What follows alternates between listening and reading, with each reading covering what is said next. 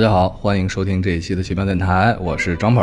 大家好，我是你们的老朋友大混舅。大家好，我是叉子。大家好，我是贾老板。大家好，我是小吉。大家好，我是欢愉。大家好，我是老蔡。今天牛逼不牛逼？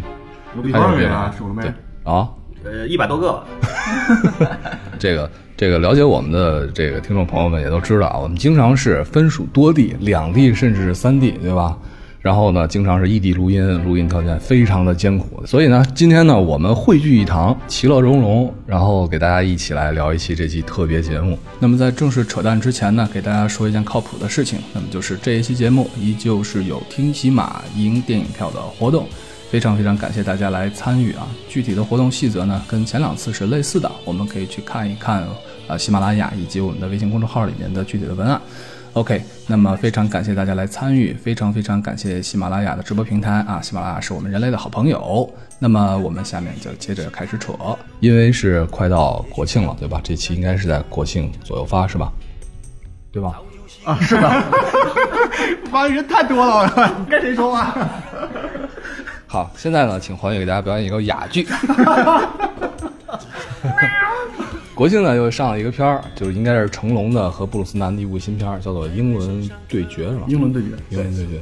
这部片子其实可以值得稍微期待一下，对吧？我们都比较喜欢布鲁斯南和成成龙。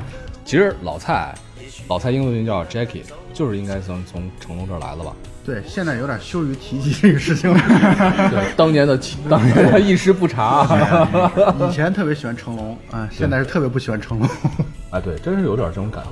但是我觉得吧，不喜欢成龙的原因，就是人们不喜欢成龙，或者说不喜欢成龙的人之所以不喜欢成龙的原因是很多样的。但是喜欢成龙的人，基本上都是一样的，就是成龙的电影。其实喜欢成龙人到现在还是有很多的，比如说我爸就非常喜欢成龙。这个我呢是过去分享非常喜欢成龙，呃，中间有一段可能这个和成龙大哥失联了，所以 没有保持很好的联系。但现在我又重新喜欢上成龙了，为什么呢？因为成龙大哥已经卸下了大哥这个公职，现在这个公职交给吴京了，对，所以现在，所以现在成龙大哥组织另有任用，我觉得他现在这个身份还是值得喜欢的，所以大家也值得期待一下他作为一个成龙的身份，而不是一个大哥的身份拍的《英伦对决》的片子。对对对，其实很多的人可能都是这样，就是从就是不喜欢成龙的人，可能很多都是因为过去太喜欢成龙了，所以可能他的很多的比较新的作品。可能有一些个人对他就觉得没有原来的老作品那么好看了，所以就由粉转路了。这样，这个一方面可能是由于就是以前优秀作品太太太牛逼了，确实有很多牛逼的作品。对，另外一方面也是确实是这两年出了好多成龙的片子，嗯，能看吗？没法看啊！《铁道飞虎》，我和贾老板一起看的，对不对，老板？这都这都没法说。还有一部我愣是一个人没看完的一部片子，叫什么什么瑜伽什么功夫瑜伽，是今年的贺岁片吧？对，然后还有一个，还有一个什么夺宝的一个什么片子，十二生肖嘛？不是，那是早了，就是也是这两年的一个片子，就是也是夺宝的，什么演东南亚什么的。你说什么？啊，咱们的录音都不做功课，太牛逼了。好，下一个话题，咱们聊一聊。成龙拍了一个那个中国梦的电影，不是最火吗？是哪个？收视率最高的。哦，贾老板，快演一遍。啊，来，国家好。个人才会好，是不是这样说的？难怪喜欢港港腔不同。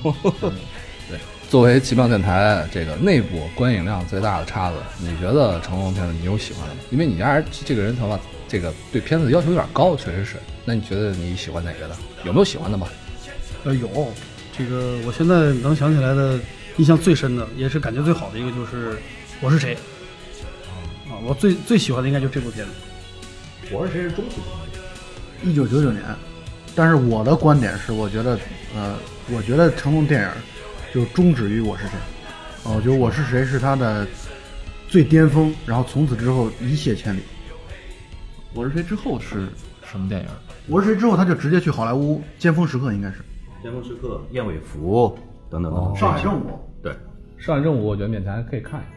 就我是谁之后，成龙就找不着我是谁了，是吧？对，因为我是谁九九年的电影吧，那个时候是正值世纪之交。对，然后我觉得他的电影就是从世纪之交的前后强烈的分野。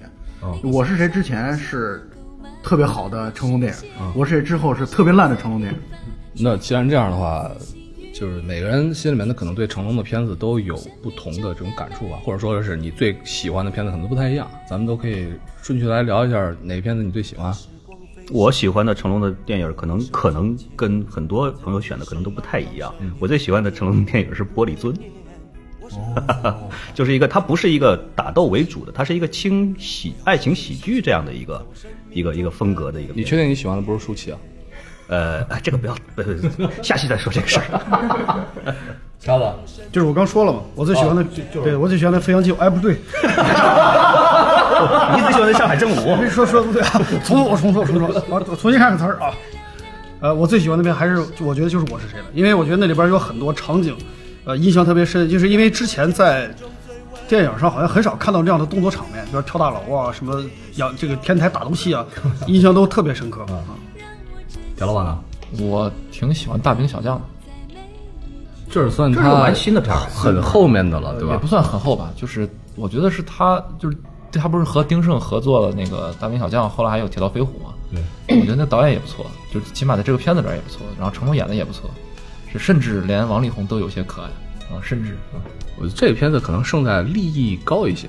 倒也不是，就反正我觉得这片子挺不错的，拍看上去各方面都都完成度啊什么，然后情节我都觉得挺喜欢的。啊那小吉，你同意不走寻常路的贾老板的意见吗？嗯，说实话，我跟你们看的片子可能不太一样，就是我基本上看的都是他两千年后的片子。当然，贾老板刚才说的 片子我并没有看过。两千年后的片子，成龙尤其是客串了非常非常多的角色。当然，我个人比较喜欢的，他主演的一部片子是《新警察故事》。他之前又拍过《警察故事》，然后拍了《新警察故事》，并且后面拍了一部《警察故事二零一三》。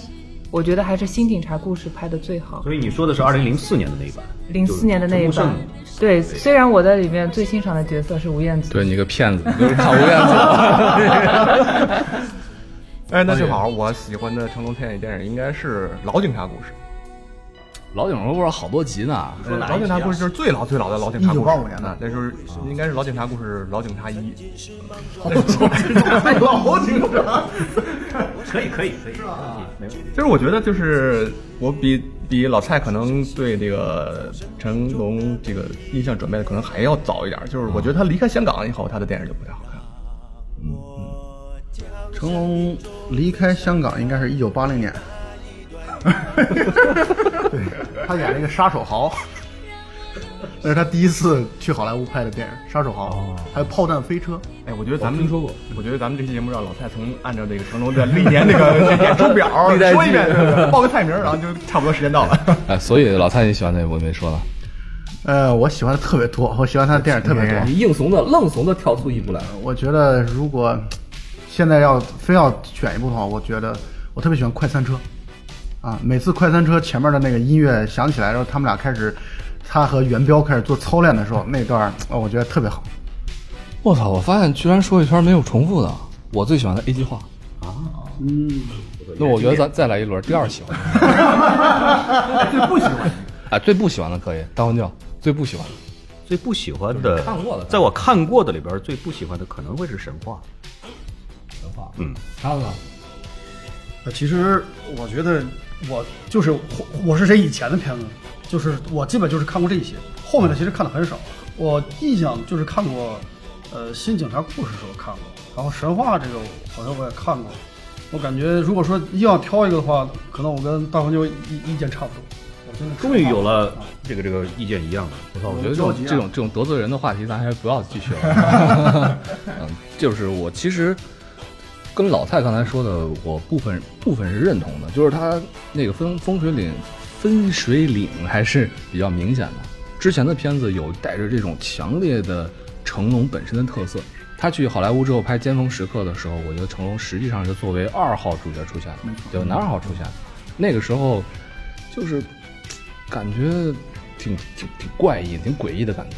就是他到好莱坞之后，虽然他已经是相对来说这些演员当中最被好莱坞认可的一个中国演员，或者说或者说华人演员，并且是东方文化的代表，但是依然不可避免的会遭遇到像周润发、吴宇森这些，你就算是个主角，你在片子当中也是为西方人服务的，就是你的这个角色从一开始。呃发挥充分发挥成龙城市喜剧、成龙喜剧这样的一个特点，给我的感觉就是和他在香港拍喜剧的那种状态是不一样的。嗯，就是还有一种是为了西方人逗乐西方人，或者为了市场和票房，让成龙来去扮丑角的那种感觉，这是我觉得我不喜欢他这种电影的感觉所在。他在那个就是正式做男一号的，我记不太清是不是燕尾服啊？燕尾服算不算他在好莱坞第一个正式就是之后的正式做男一号的这种城市喜剧动作片？但应该从这个尖峰时刻就号称他其实就已经是男演员了，对反正确实是有点不太爽。对，你要这么看，那 Jackie 其实也挺忍辱负重的哈，在人家这地盘儿。而且他已经算是打出来的了，对对对啊，他已经算打出来的。杰去了以后可都是演的反角啊，对，《轰天炮》和那个《木乃伊三》里边，他都是演的大反派，嗯，形象比小丑还不如。李连杰最早应该是《轰天炮四》吧？我最喜欢的是成龙的那个《功夫之王我操，你还接着话题呢？》，可以啊，功功夫之王，功夫之王也是他妈无敌了！我操，里面还有甄子丹不是因？为为什么？李连杰，呃，李连杰，功夫之哦，李连杰，脸说错了。那就接着老蔡刚才那话题聊，就是他的在就现在的非古装片里边，他为了比如说迎合西方人的这个审美的需求，刻意去扮丑啊、逗乐啊什么这个。然后，那你说他拍古装片儿，这里边就完全是，他不光是逗乐西方人了，他完全是替西方人去呈现西方人眼中的所谓的东方。就这个东方就极其诡异，极其拧巴。呃，里边包括李连杰演的那个莫僧，也也非常奇怪，但是幸亏也没有什么台词儿。呃，李连杰本身也不太不太用说台词。嗯，成龙演的这个这个这个喝醉的，他叫什么醉醉侠还是醉秀才什么之类的这个人，对就让人更摸不着头脑。他非常不成，很不成。他刻意用喝醉的这个东西想带入，让大家找到过去看醉拳呀、看哮拳怪招这种感觉，但是就相当的失败。再加上他那个服装设计，就是完全很拖沓，穿着大袍袖子，李连杰这种很利落的这种打也特别显邋遢的感觉邋遢的感觉也显现不出来。然后呢，里边那个金燕子是谁演的？刘亦菲吧？嗯，就他的无论是演技、眼神、气质什么，和郑佩佩那个金燕子就完全没办法相比。我觉得他是相当于是个大杂烩，把成龙、邵氏、连家的片拿过来杂烩一下，而且对所有致敬的那些原作都是一种侮辱。没错，我完全同意这点。而且这个片子我，但是我看那个片子的时候，成龙那个形象啊，就是很像他在《醉拳》当中的那个师傅的那个，应该是袁小田啊，袁小田的那个形象，他的那个形象非常像，就是觉得这点是有点有点感怀或者感触的。对，因为那个片子相当于距离他的那个《醉拳》已经过了快要三十年了，七八年的《醉拳》了。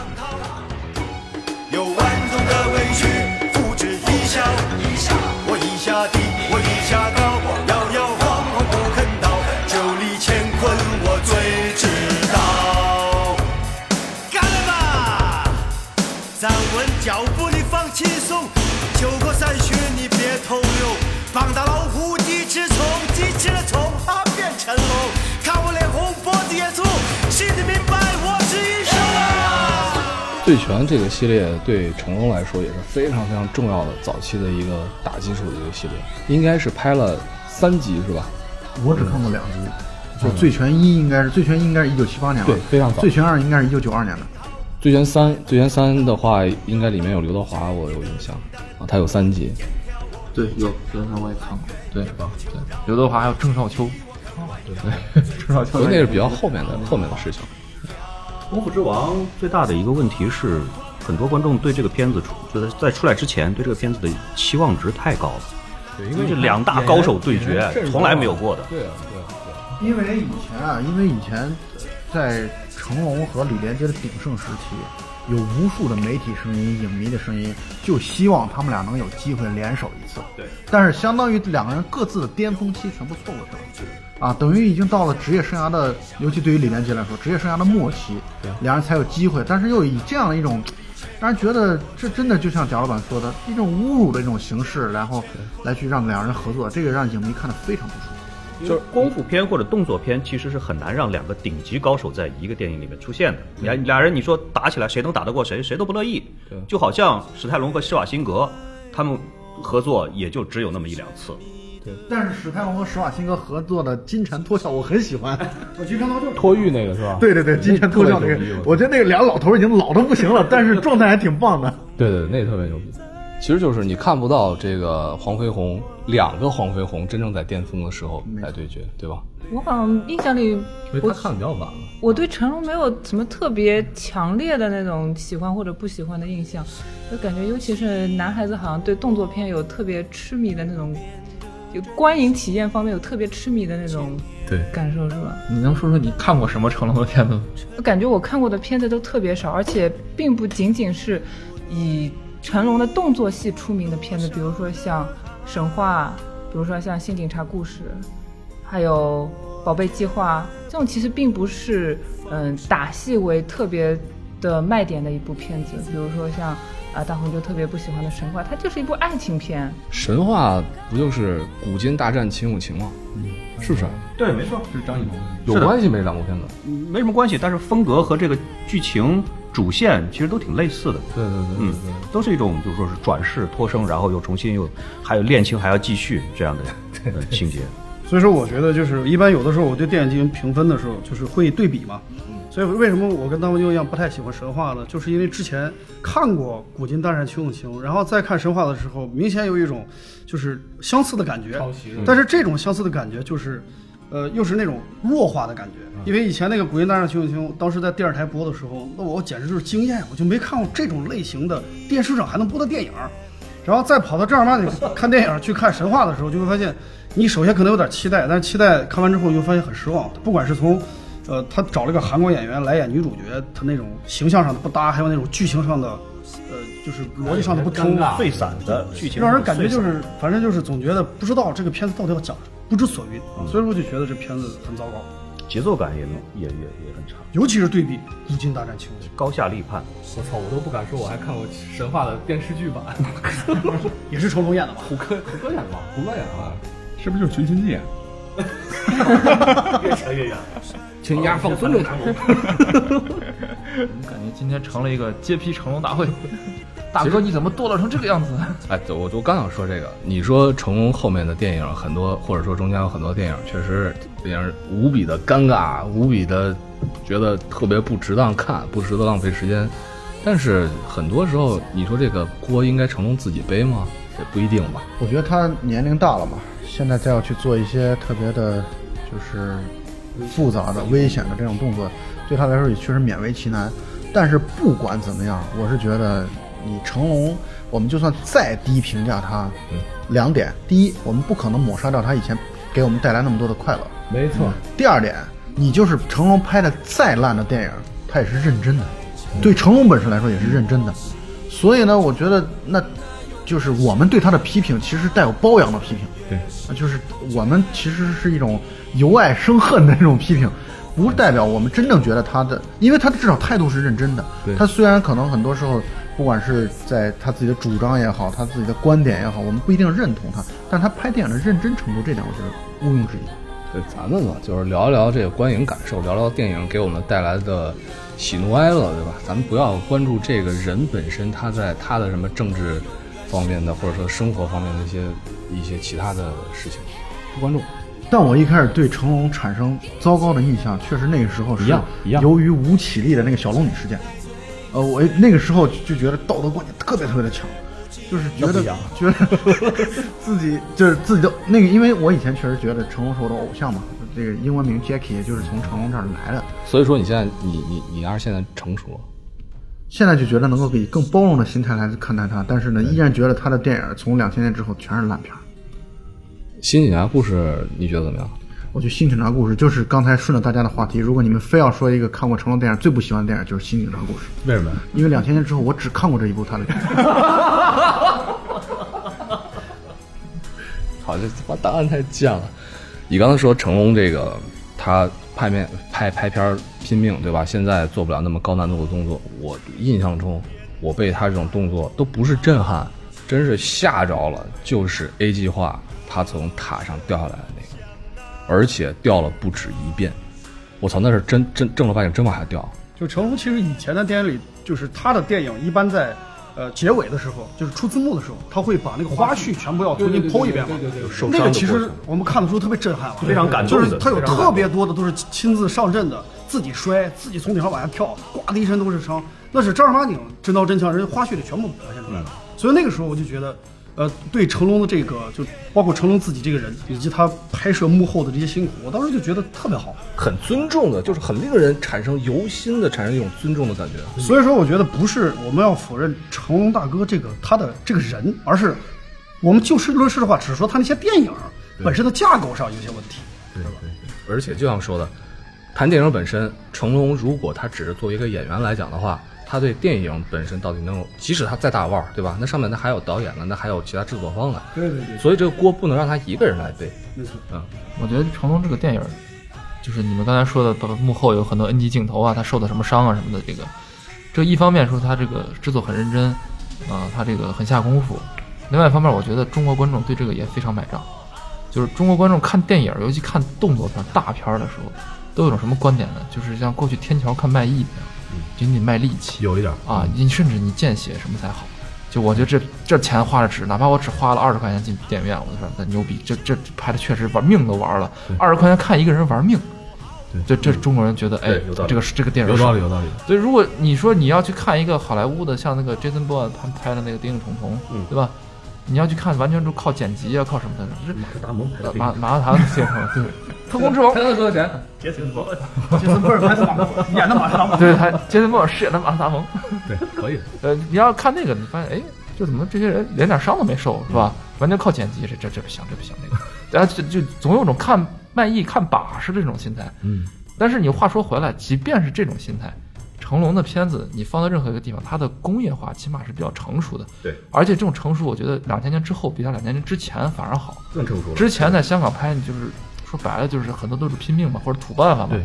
那之后去了好莱坞，然后他转了一圈回来之后，起码从电影工业上来说，在国产片里边，你想找到一个比他更认真的很难。嗯啊，我而他步步，即便是连那种功夫瑜伽那种，我看了不到十分钟看不下去的片子，你也能看出来他背后是是是工业化认真的来做的，就是成龙至少也是一个电影，呃，就是香港电影的一个先行者。而且和他体力衰竭也有关系。他如果靠自己，他也不可能撑那么长时间。对，因为贾老板刚说了，就是关于成龙电影这几个字，我想了想，其实，呃，就像呃老蔡说的那个，就是成龙电影有一个分野嘛。我觉得过去的就是我是谁之前的那一系列电影，我觉得可以叫做成龙的电影，就是那是真正成龙是核心的。但是后面其实很多电影，说实话，成龙并不是核心。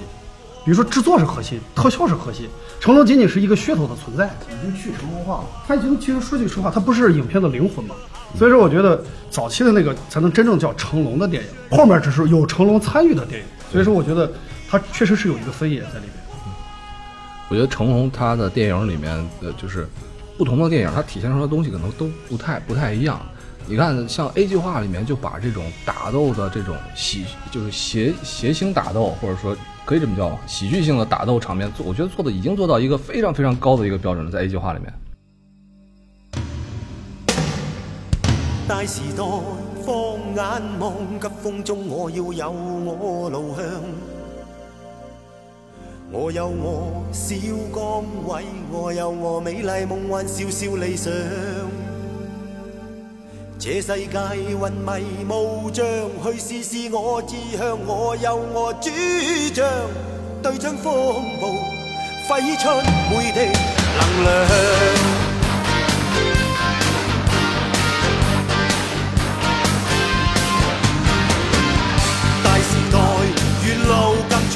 長，天風中我有正确导向。我有我好岗位，我有我美麗夢幻，好好理想。這世界重重路障，更要是我志向，我送我主張。不奢望，只想發熱發光。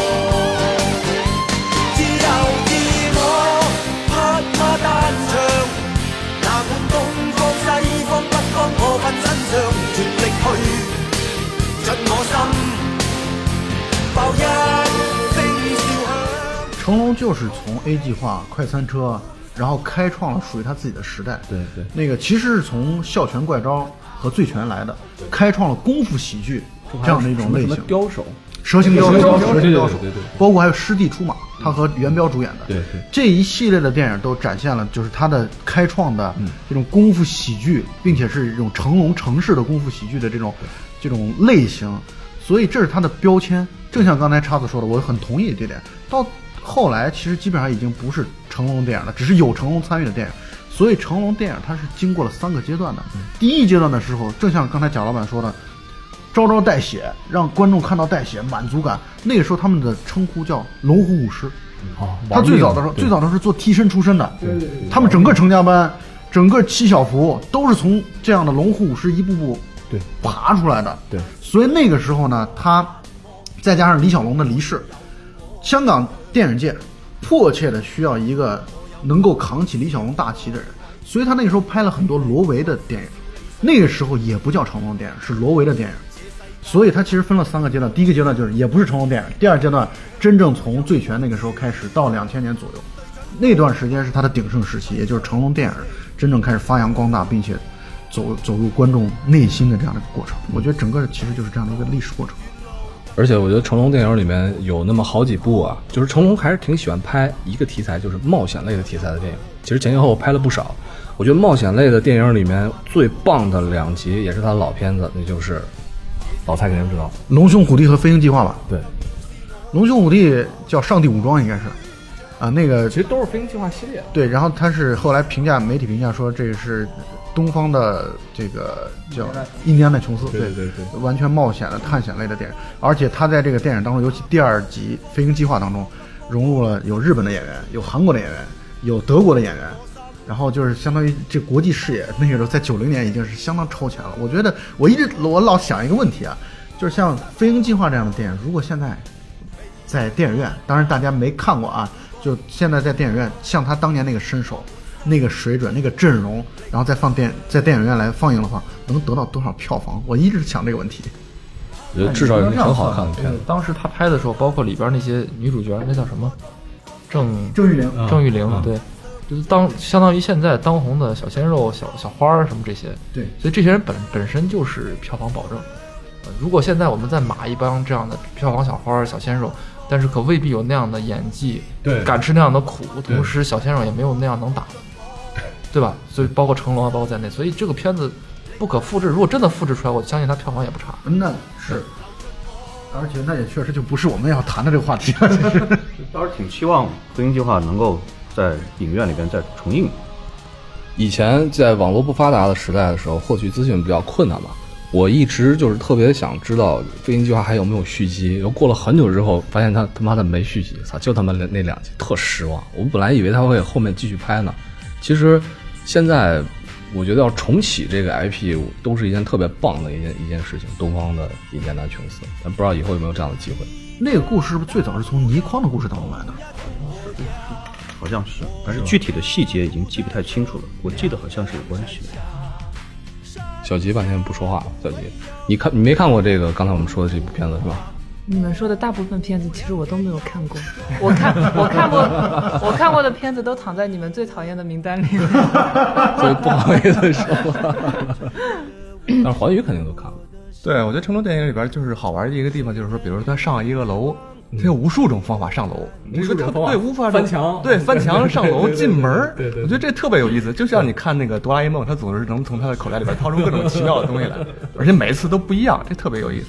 花了心思的，很用心的在在设计这一些东西。就是他整个的武打设计，为什么是成龙的功夫喜剧是独树一帜呢？是因为他就是在这些方面独树一帜。他过一个门槛儿，或者说翻一个栅栏，他就有他自己的方式去翻。我记得小时候，我当时还学过呢，就翻栅栏。这就是你现在腿瘸了的原因你也知道，门口那副拐杖就是这么来的。不过我们公款感到马轮椅我我们感到今天还能跟你一起录节目，我觉得我们也挺幸运的。还是感谢门口那两个抬我过来的。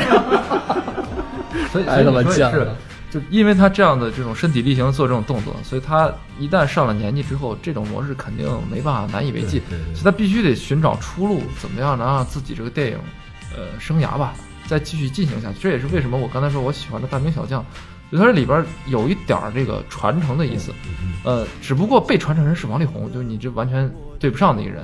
我现在都是有时候我甚至在想，我说这如果被传承人是吴京，我都对吧？正这样说对吧？这个大哥传给小哥，然后马上这个对吧？将军就说是我们赵国对吧虽远必诛，是吧？这和这个 和这个人物特色也也也非也非常符合对吧？你这马上就传承就体现出来了。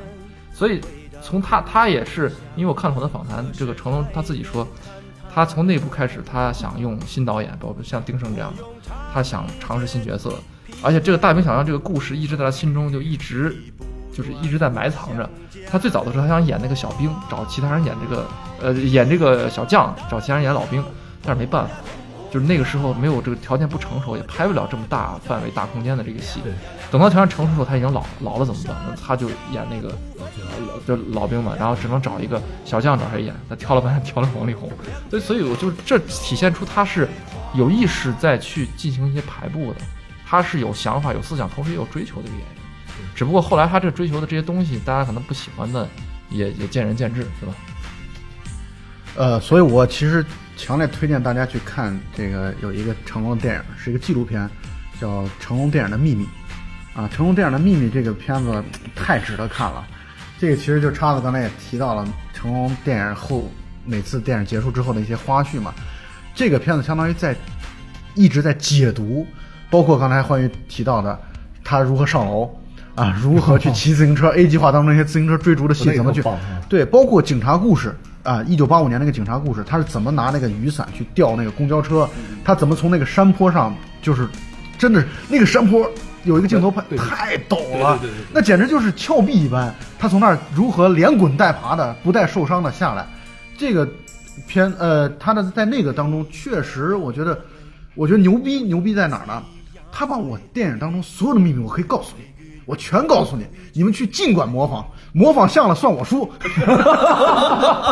说得好，太豪迈了。你说那个就是那句话里面那个自行车追逐戏，车座掉了那个场景，你记得吗？每次看一遍我都要笑疯爆。菊是吧？所以，所以其实成龙的功夫喜剧不仅仅是因为这部片子是个喜剧，而是他在他的动作戏里面也是夹杂了喜剧的成分。我觉得这是在其他人的动作片里面很少见到的。很难能看到，不可复制。对，就是我接着老蔡刚才那个说，因为那个片子我也看过，就那个纪录片，我还没看。我我里边有个我说一个记得特清的一个情节啊，就是它里边不是讲怎么去一个打 N 个那样的一个戏码，就是一打 N，他说是在他之前的一打 N 是这么打的，就是一个人往这一站，一个一个过来和他打，剩下人在后面哎跳来跳去做动作跳来跳去，然后就是不往前扑，其实说白了还是一个打一个。从成龙这块开始，他真正做到所有人一起上，比如说四个人打一个人，这四个人是同时动手，他是如何把这个动作编排出来的？成龙就是完全讲了一下，就说你四个打一个人，如何让四个人同时动，同时你还能和他们进行招架。所以说，你看成龙电影里有很多，他一边挨打和一边还和一和和其他人对打的一个过程，所以显得更加真实。对，老蔡上一次在《绣春刀》的点评里边也说过这个事儿。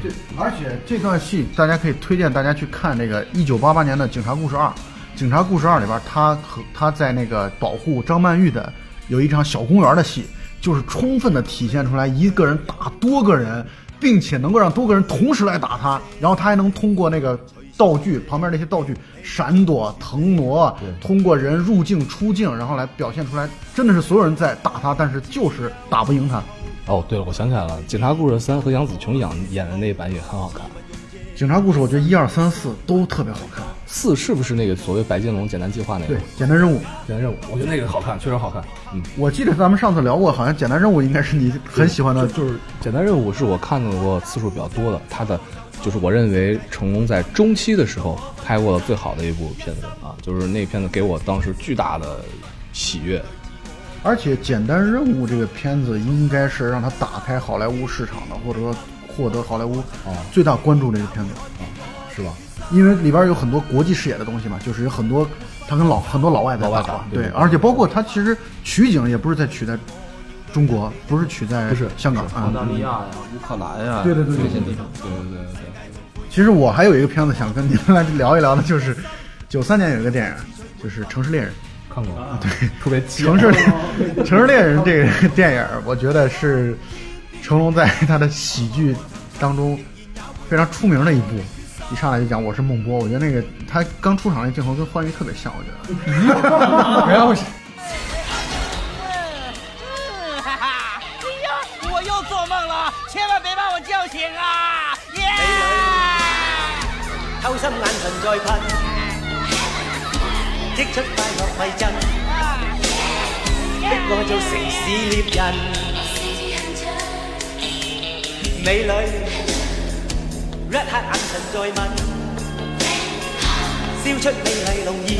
那我我还没看过这当片时说说，它里面我记得好像特别污的地方是吧？咱们对，那污的恰到好处，而且那个片子当中集合了好几个，就邱淑贞的特别棒的表现，就是在那个里面。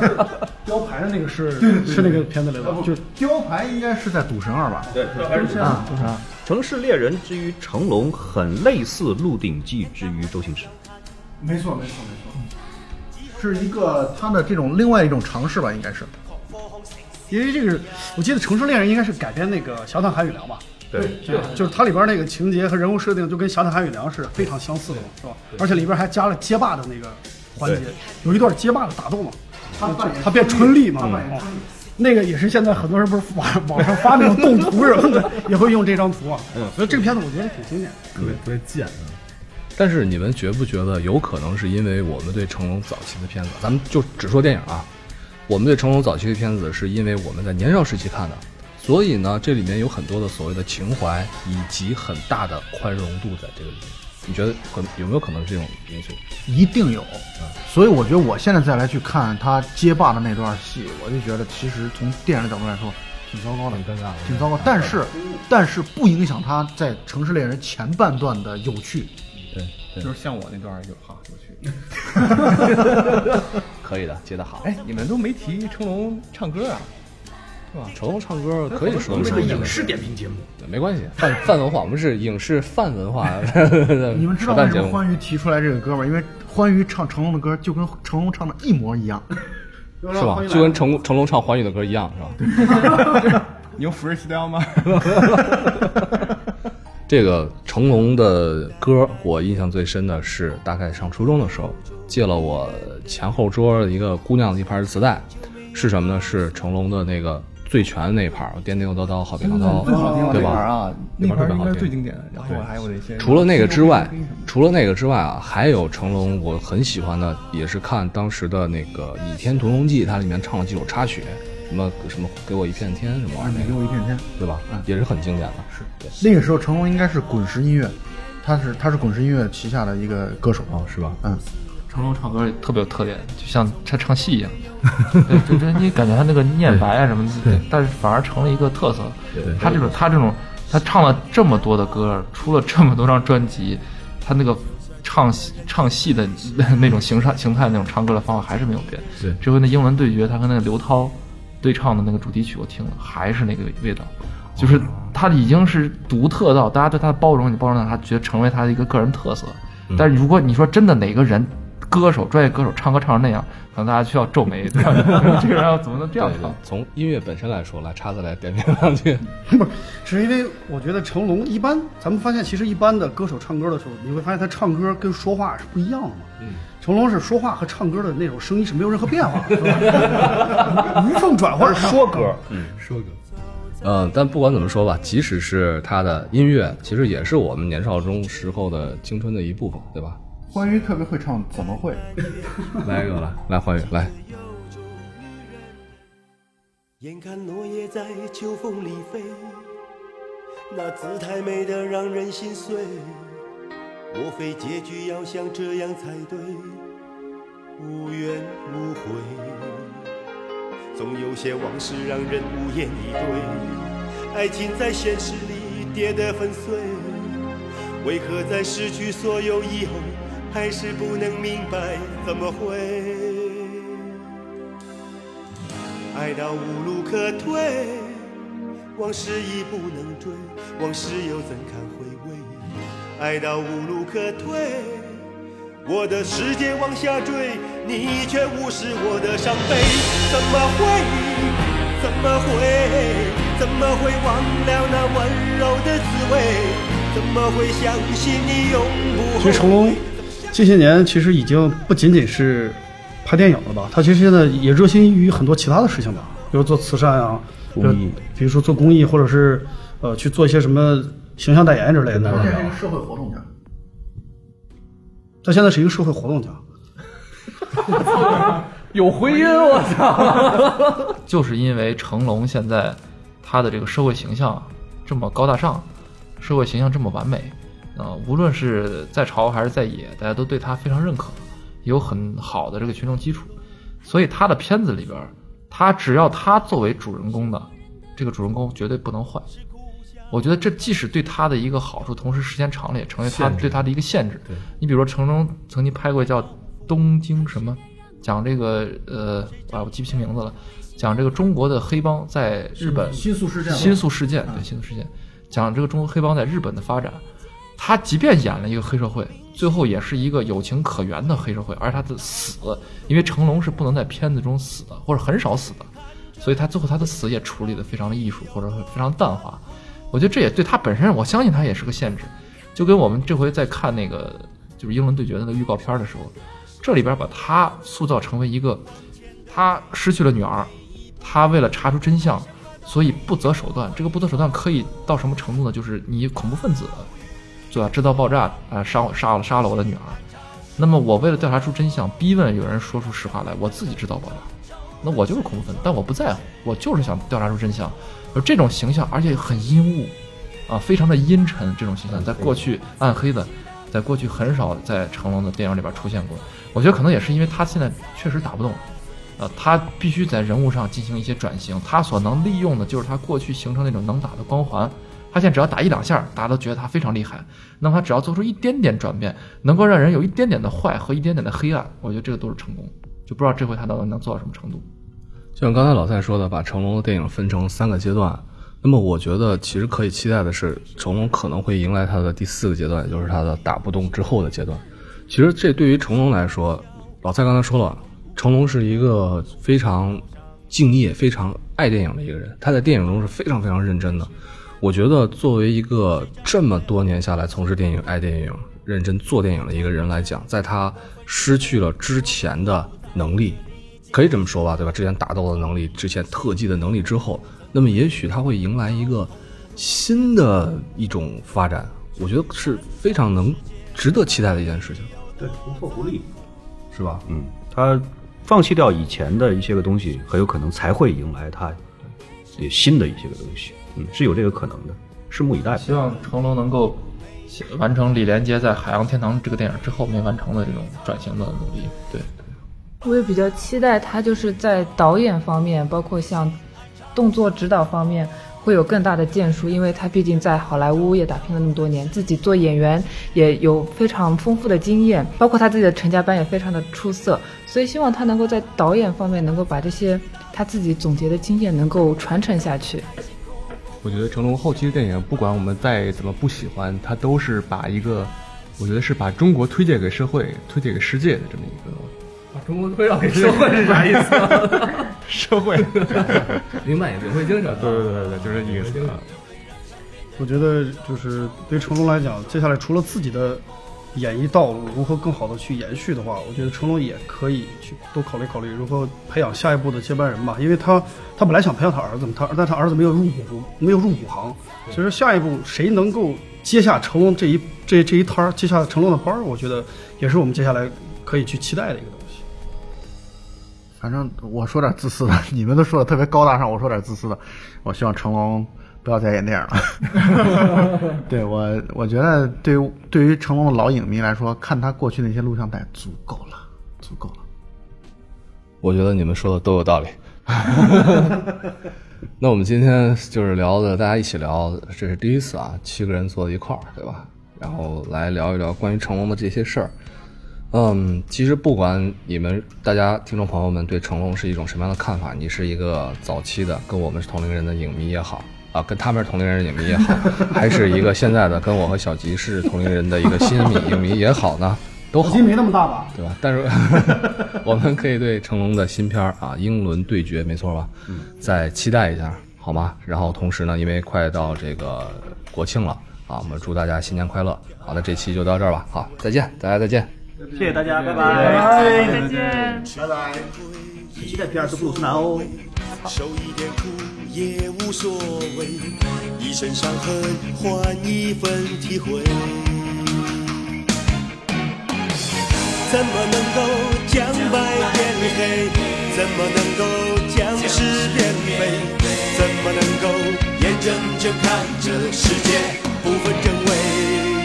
做到问心无愧，代价不菲。只要做得对，就是最大的安慰。不管是谁，只活一回，对得起自己，也就不必说后悔。问天，问地，问心无愧。只要做得对，不管有没有人陪。不管是谁，只活一回，对得起自己，永远不问痛不痛，